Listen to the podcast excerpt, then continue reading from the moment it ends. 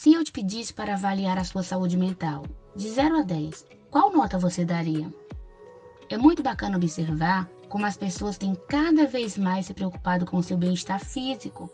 Muitas incluem exercícios físicos em suas rotinas, se preocupam com o que comem, procuram controlar o peso, fazer dieta e até mesmo buscam profissionais para potencializar os seus ganhos. Tudo isso é muito válido e fundamental para uma vida mais saudável. Porém, é necessário tomar cuidado para não colocar todas as suas fichas somente na parte física e esquecer da mente.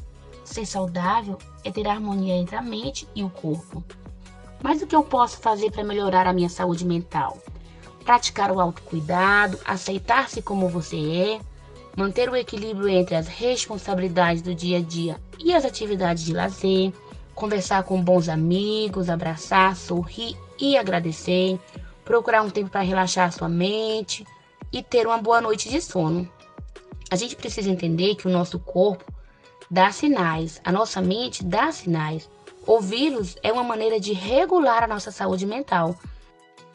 Ter saúde mental é algo essencial e indispensável para que você possa afirmar categoricamente que possui saúde plena e completa. Significa estar bem consigo mesmo e com as pessoas ao seu redor.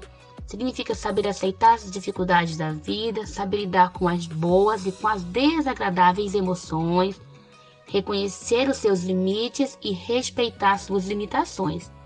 Mas afinal, como está a sua saúde mental? Você tem passado muito tempo estressado? Tem se sentido esgotado?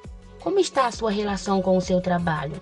Algum assunto tem ficado em sua mente te trazendo aflições e ansiedade? Não negligencie a sua saúde mental. Assim como é natural buscar ajuda para tratar sintomas físicos, entenda que também é natural buscar ajuda para tratar problemas emocionais.